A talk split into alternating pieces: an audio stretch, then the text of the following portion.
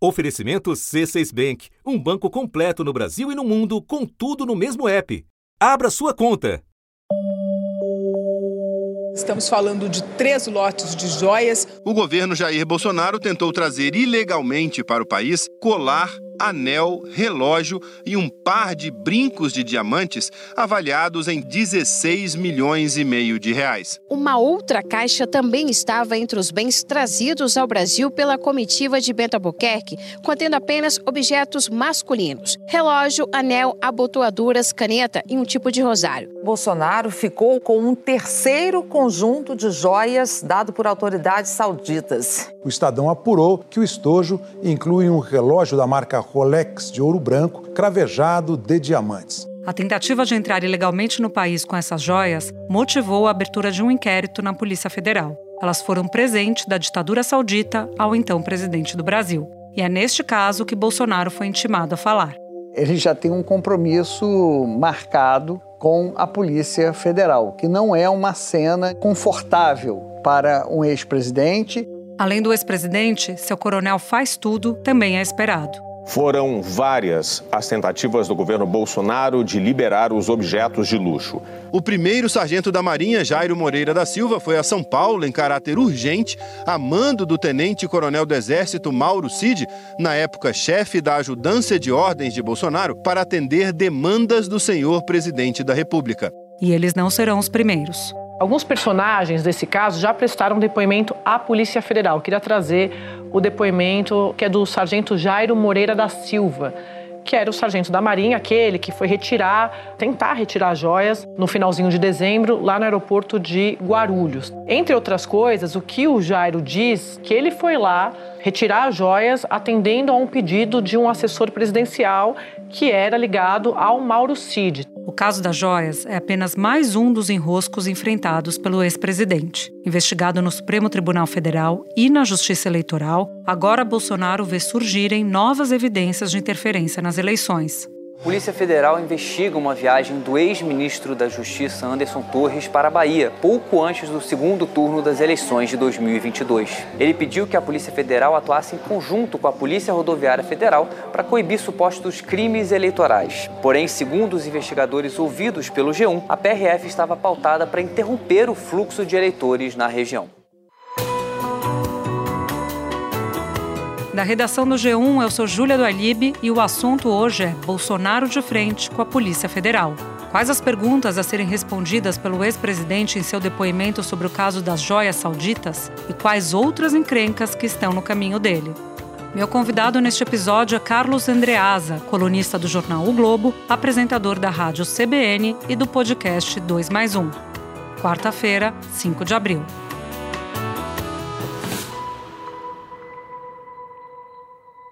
Andreas, a Polícia Federal espera ouvir Bolsonaro e mais nove pessoas nesta quarta sobre o caso das joias trazidas ao Brasil da Arábia Saudita. Você pode lembrar para a gente, por favor, as perguntas que ainda não foram respondidas sobre esse caso e de que maneira ele afeta a imagem de Bolsonaro?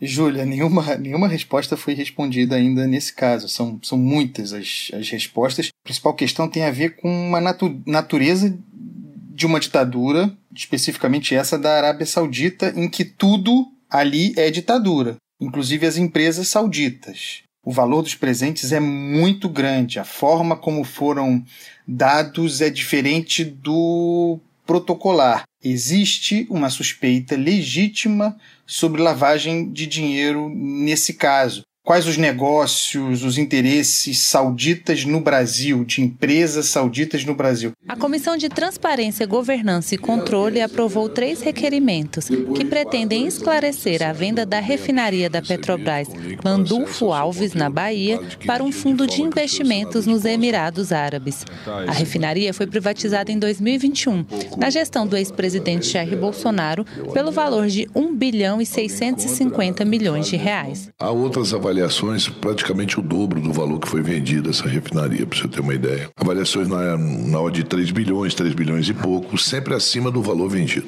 O que nós temos que investigar é se a refinaria da Bahia realmente foi vendida pelo preço correto, caso não foi, desfazer essa transação essa fronteira, esse limite aí é, não é exatamente claro, fica, fica muito confuso. É tudo ditadura saudita. E nós temos três conjuntos de presentes. O último conhecido foi o primeiro, é ainda do primeiro ano do governo Bolsonaro, portanto, 2019 é o mais representativo para mim, é aquele que tem um Rolex com dia diamantes. Bolsonaro recebeu pessoalmente em mãos, tem documentos sobre isso, foi formalizado, levou consigo, trouxe para o Brasil o ex-presidente Jair Bolsonaro pegou para ele um segundo conjunto de joias masculinas que foi entregue pela Arábia Saudita. O relógio com diamantes e ouro branco, a caneta, as abotoaduras, o anel e o rosário islâmico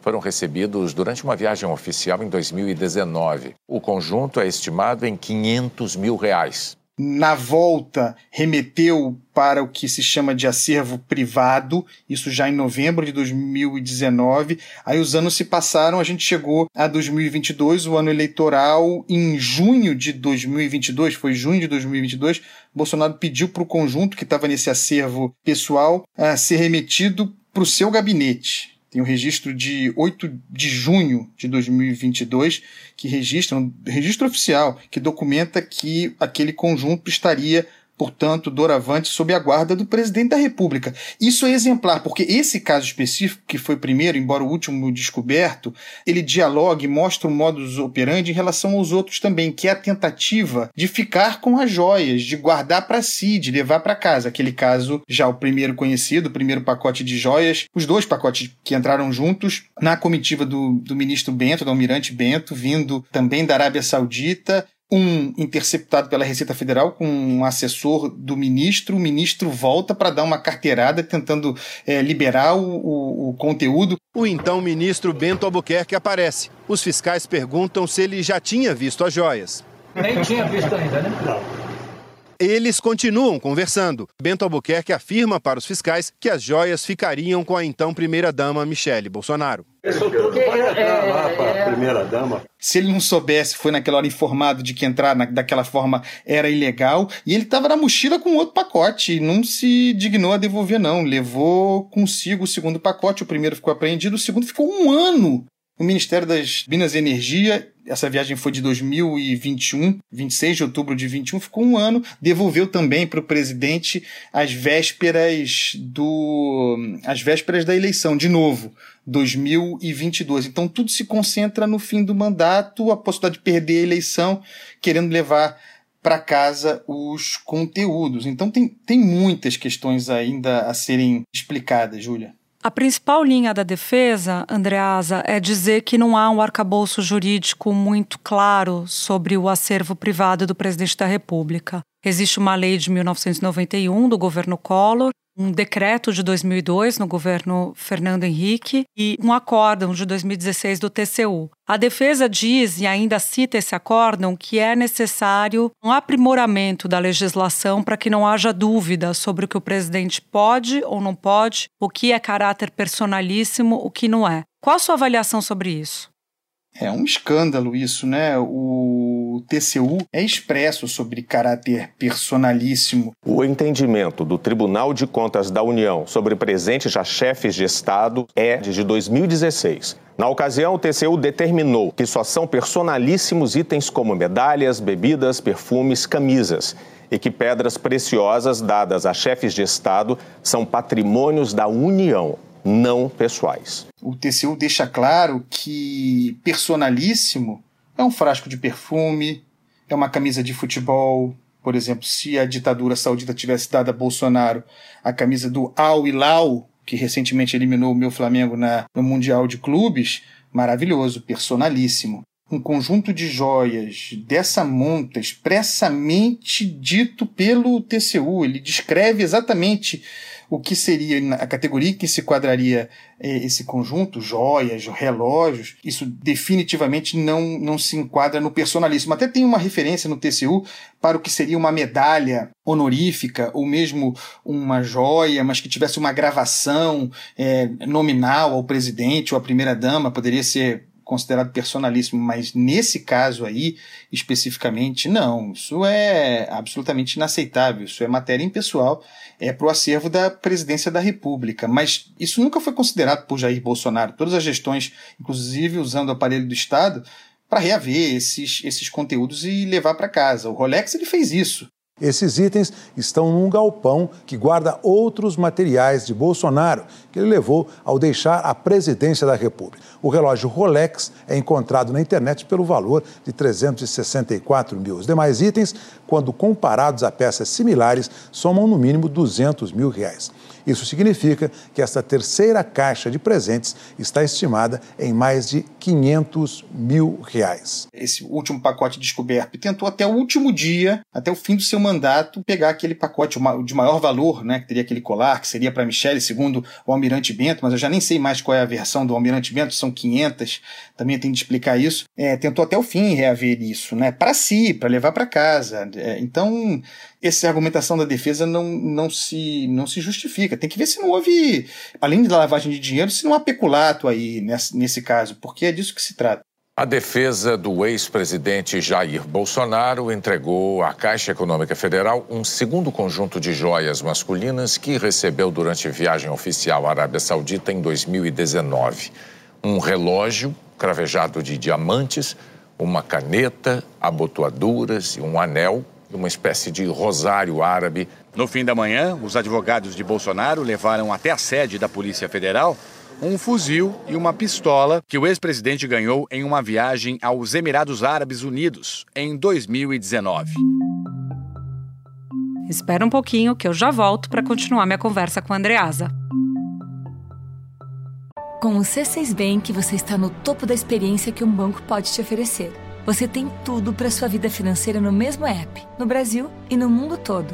A primeira conta global do país e atendimento personalizado, além de uma plataforma de investimentos em real e dólar com produtos exclusivos oferecidos pelo C6 em parceria com o JP Morgan Asset Management. Quer aproveitar hoje o que os outros bancos só vão oferecer amanhã? Conheça o C6 Bank. Tá esperando o quê?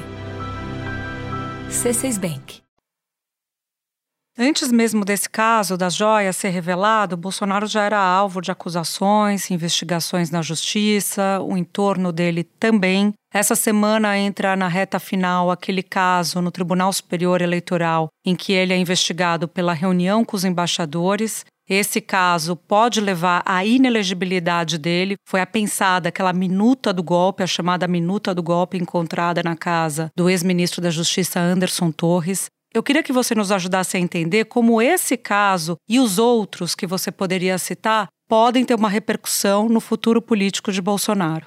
É, eu acho que do ponto de vista prático, esse caso da inelegibilidade, essa projeção de inelegibilidade é concreta, Júlia. É uma matéria que está madura, ah, já foi concluído o período de coleta de provas, estamos naquela etapa em que as partes são movidas para as alegações finais, haverá manifestação última da Procuradoria-Geral Eleitoral. O caso dos embaixadores, o caso daquela reunião patrocinada por Bolsonaro dentro do palácio, recebendo embaixadores, portanto, representantes de países estrangeiros, embaixadores ou não, para, a rigor, difamar atentar contra o sistema eleitoral brasileiro. O presidente Jair Bolsonaro convocou embaixadores de pelo menos 40 países para uma reunião no Palácio da Alvorada com pretexto de debater o sistema eleitoral brasileiro. O presidente, mais uma vez, fez ataques sem provas às urnas eletrônicas. Bolsonaro repetiu as teorias da conspiração que costuma apresentar para apoiadores em lives na internet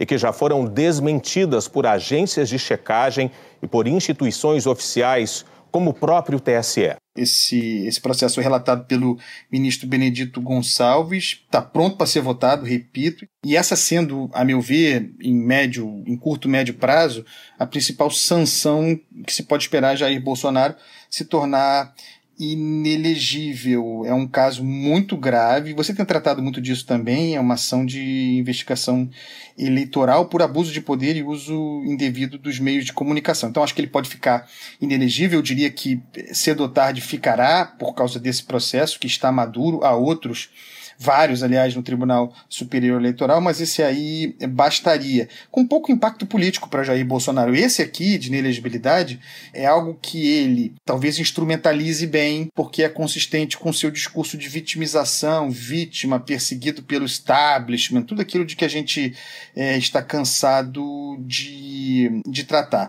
grave para Jair Bolsonaro, para a imagem de Jair Bolsonaro, são, em primeiro lugar, é, o caso das joias, esse que a gente tratou antes, esse eu acho que pega pesado para a imagem também da, da ex-primeira-dama Michele, de gente simples, gente humilde, que come com a mão, que é chineleiro, que está sempre sentado no chão, que vai pescar, que é uma vida simples. O fez questão de ficar com aquele Rolex, escondeu o quanto pôde, inventou o Nelson Piquet no meio da história. Então acho que para a imagem do mito é ruim. O outro caso grave e esse é mais recente, eh, Júlia, é o caso Anderson Torres, ministro da Justiça, indo pessoalmente à Bahia para intimidar mesmo, tentar é, convencer da condição de chefia, embora autônoma, a Polícia Federal, intimar a Polícia Federal a compor aquela operação criminosa por meio da qual a Polícia Rodoviária Federal tentou e de alguma forma conseguiu atrapalhar o dia da votação. Por mesmo aqui, e o pessoal está impedido, pelo menos por enquanto,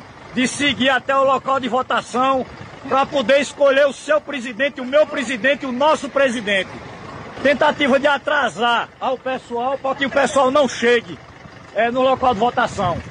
Lembrando que antes, e essas são revelações recentes do Lauro Jardim, Malu Gaspar também nessa, é, antes é, houve um, um mapeamento de Estado do Ministério da Justiça de Anderson Torres, do governo Bolsonaro, entre primeiro e segundo turno, para identificar onde Lula teria sido mais forte no Nordeste. Uma vez identificado isso, pontualmente a Bahia, que foi decisiva para a vitória de Lula no primeiro turno e também no segundo turno. Com esses dados, o sujeito moveu-se, mobilizou para uma operação que aconteceu da Polícia Rodoviária Federal para cercear o direito fundamental ao voto. Antes do segundo turno, o Tribunal Superior Eleitoral proibiu ações que pudessem afetar o transporte de eleitores. Mesmo assim, apesar da proibição, a Polícia Rodoviária Federal fez várias blitz e parou veículos que transportaram eleitores. A maior parte dessas operações aconteceu em estados do Nordeste. O objetivo seria prejudicar a eleição de Luiz Inácio Lula da Silva. Eu, eu vou ter dificuldade para dizer para você quantas tipificações estão aí, mas que há crimes vários cometidos, a dificuldade para dizer as tipificações é porque são várias, são dezenas, está tudo aí, é, tem leis escancaradas. A questão é, é até que ponto Jair Bolsonaro interferiu nisso, até que ponto Bolsonaro está na liderança disso, até que ponto Bolsonaro é o mentor disso, ou simplesmente chancelou. Seja como for, Anderson Torres não teria feito isso que fez, Júlia, sem o aval do presidente da República. E nesse momento, acho que até tem se dado pouca importância a isso, não há nada mais grave do que essa tentativa de fraudar, de interferir no processo eleitoral, no direito fundamental ao voto. Muito bem, porque esse levantamento sobre o desempenho de Lula nas urnas e onde eles iam fazer atuação para impedir a votação foi feito pela responsável pelo setor de inteligência do MJ. E na eleição, durante a eleição, a gente mostrou no G1, eu e a Andréa Sadi, um levantamento foi mostrado para o presidente. Então casa com o que você está dizendo, né? De como havia uma comunicação sobre o assunto lá no círculo mais íntimo do poder.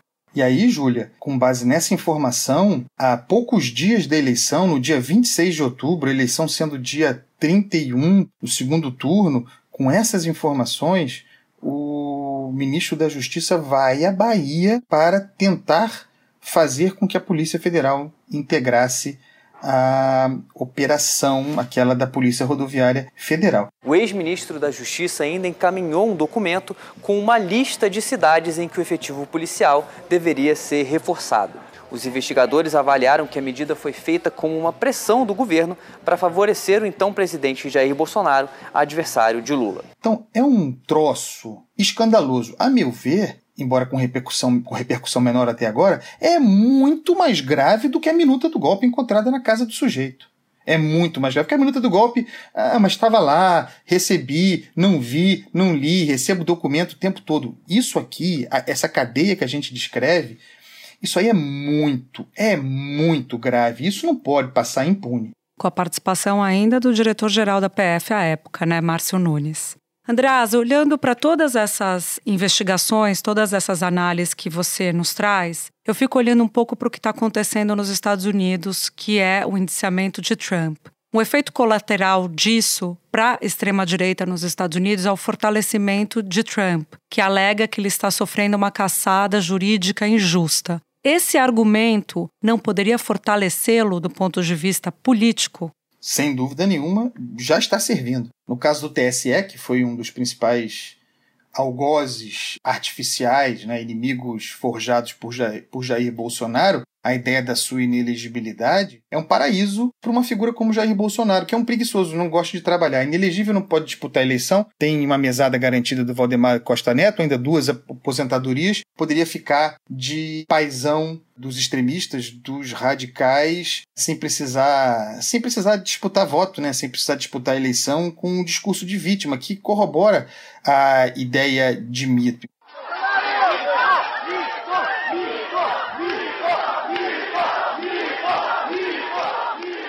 E hoje em dia a bola está com vocês. Tenho certeza que vocês conduzirão o Brasil para um porto seguro. É com orgulho muito grande que eu retorno. Isso tem tudo a ver com o futuro do bolsonarismo, esse fenômeno que é muito enraizado. Será que, o, será que o bolsonarismo sobrevive sem Jair Bolsonaro com mandato? Será que o bolsonarismo sobreviveria sem a possibilidade de Jair Bolsonaro disputar a eleição? Eu tenho a impressão que sim, diria que tenho a certeza de que sim, porque é muito arraigado, tem base social, soube catalisar muito bem os ressentimentos vários, a percepção das pessoas, as mais pobres, sobretudo, de que foram abandonadas pela elite que deveria representá-la, sobretudo em Brasília, essa ideia do establishment como um, um, conjunto sistemático com fim em si, em que os poderosos estariam ali, talvez não esteja todo errado, mas que estariam ali para benefícios próprios em, em primeiro lugar. Então, o bolsonarismo é, antes de tudo, linguagem, né, Júlia? E tudo isso alimenta essa linguagem conspiracionista. Eu tenho muita dificuldade em ver o Jair Bolsonaro, a partir dessa volta, como um líder partidário, porque vai ser pago para isso, né? São mais de 40 mil reais que ele vai receber, ele e Michele, cada um, casa alugada pelo Valdemar Costa Neto, uma mesada de fundo partidário. Mas eu não vejo Jair Bolsonaro, porque, repito, nunca trabalhou na vida sendo líder partidário, liderando, fazendo reuniões, viajando pelo Brasil para organizar o partido e pensar é, nas chapas que disputarão as eleições municipais. Não vejo mesmo. É um líder não prático, é um líder porque foi um ex-presidente que catalisa esse movimento. Mas não sei nem se ele tem saúde, não dá para saber, não sei nem se ele tem saúde para uma nova jornada. Na hipótese de não estar inelegível, acho que ele estará. Andreas, agradeço demais sua participação aqui com a gente. Foi um prazer e até a próxima. Eu que agradeço, Júlia. Me chama mais vezes. Tchau. Este foi o assunto podcast diário disponível no G1, no Globoplay, no YouTube ou na sua plataforma de áudio preferida. Vale a pena seguir o podcast na Amazon ou no Spotify, assinar no Apple Podcasts, se inscrever no Google Podcasts, no Castbox ou no YouTube e favoritar na Deezer. Assim você recebe uma notificação sempre que tiver um novo episódio. Comigo na equipe do assunto estão Mônica Mariotti, Amanda Polato, Tiago Aguiar, Gabriel de Campos, Luiz Felipe Silva, Tiago Kazuroski, Etos Kleiter e Nayara Fernandes. Eu sou Júlia do Alibe e fico por aqui. Até o próximo assunto.